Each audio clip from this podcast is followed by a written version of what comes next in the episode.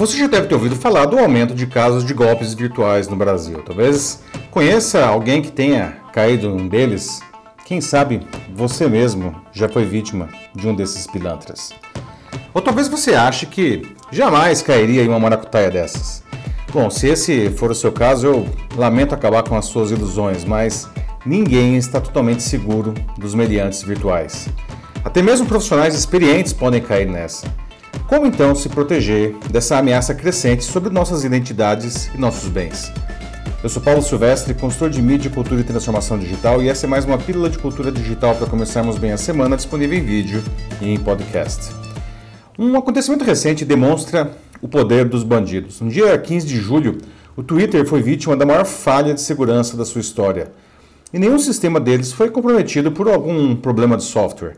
A invasão aconteceu a partir de funcionários que foram enganados e forneceram seus dados de acesso à rede interna e a sistemas de gerenciamento de contas de usuários. Em minutos, os cybercriminosos conseguiram os dados de 130 contas e enviaram tweets a partir de 45 delas. Acessaram mensagens diretas de 36 e baixaram os dados de 7. E não eram quaisquer contas não, tá? Entre outras estavam as do ex-presidente americano Barack Obama, do candidato à presidência dos Estados Unidos Joe Biden, do fundador da Microsoft Bill Gates, do CEO da Amazon Jeff Bezos e do empresário Elon Musk. Essa ação rápida convenceu pessoas que seguem essas contas a fazer doações que teriam chegado a 100 mil dólares. No dia 31 de julho, a polícia prendeu três homens acusados do crime. O líder da gangue é um adolescente de 17 anos da Flórida. Os funcionários de uma das empresas mais badaladas do Vale do Silício foram vítimas de uma técnica chamada spear phishing, uma versão mais elaborada do phishing. O phishing convencional consiste no disparo de uma grande quantidade de e-mails e mensagens de SMS e WhatsApp que tentam convencer a vítima de que se trata de uma comunicação oficial de uma empresa ou instituição. Os bancos são os preferidos pelos criminosos para tentar enganar as pessoas. Se a vítima instala o programa ou clica no link, cai em um ambiente que simula o do banco para que informe sua senha e até faça pagamentos. Mas essa mensagem é a mesma enviada para todo mundo, sem nenhuma personalização. Daí fica pelo menos um pouco mais fácil de perceber o golpe. Já o spear phishing, que enganou os funcionários do Twitter, é bem mais elaborado. Antes de entrar em contato com a vítima, os bandidos fazem uma pesquisa sobre ela para que a comunicação seja personalizada, mais convincente. No caso do ataque ao Twitter, a quadrilha fez a lição de casa. Sabia exatamente quais funcionários atacar e o que falar para eles. Eles passaram por membros da equipe de TI e sabiam o que dizer para convencer os profissionais a entrar em um site de acesso ao ambiente corporativo idêntico ao da empresa. Os bandidos precisavam ser incrivelmente convincentes na sua conversa. E foram. Agora, se os funcionários do Twitter caíram nessa, imagine um cidadão comum que não tem nenhum preparo e experiência para evitar esse tipo de golpe. Em casos específicos, criminosos usam até sistemas que sintetizam a voz de alguém conhecido pela vítima como um diretor da empresa. Ou seja, no spear phishing, os criminosos pesquisam nas redes sociais a sua vida, seu trabalho, sua família, seus amigos, seus gostos.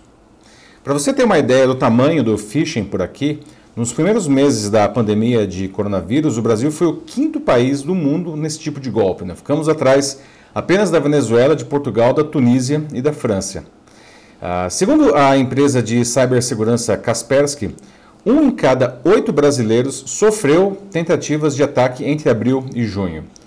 A consultoria Refinaria de Dados calcula que entre 20 de março e 18 de maio, a busca de informações pessoais e bancárias de brasileiros na Dark Web cresceu 108%, passando a 19 milhões por dia.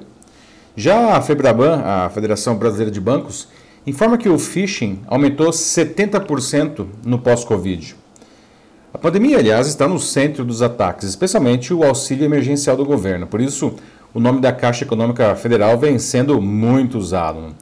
Golpes de sites de leilão falsos com o nome da caixa também cresceram muito nesse período. O que a gente pode fazer para se proteger desses golpes? Bom, aí vão algumas dicas fundamentais. No caso de empresas, é muito importante que treinem seus funcionários frequentemente contra os ataques da chamada engenharia social, feitas por mensagens digitais, ligações telefônicas e até pessoalmente. Do nosso lado, do usuário final, não entre em sites que dizem ser do banco a partir de links enviados por e-mail, WhatsApp ou SMS. Bancos não mandam links nem pedem senhas, nunca. Aliás, nunca, jamais, não informe a sua senha a ninguém, óbvio, né? Tampouco entregue, em hipótese nenhuma, seu cartão de débito ou de crédito cortado a ninguém, não.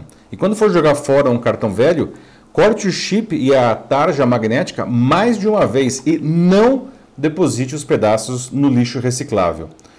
Não coloque dados pessoais e de cartões em sites de origem duvidosa. Ative o serviço do seu banco para receber um SMS a cada transação com cartões de crédito e débito para identificar imediatamente alguma transação indevida.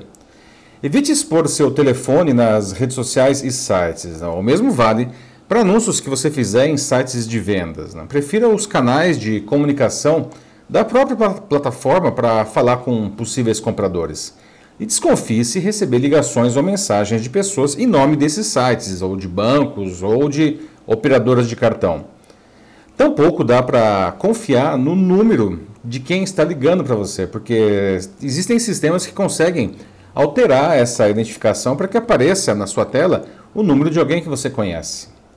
Se eu ligar um, para um telefone, especialmente se for o telefone do banco ou operadora de cartão, e aí aparecer automaticamente no seu celular um programa que diz ser da empresa para continuar o atendimento por ali, desconfie. Tá?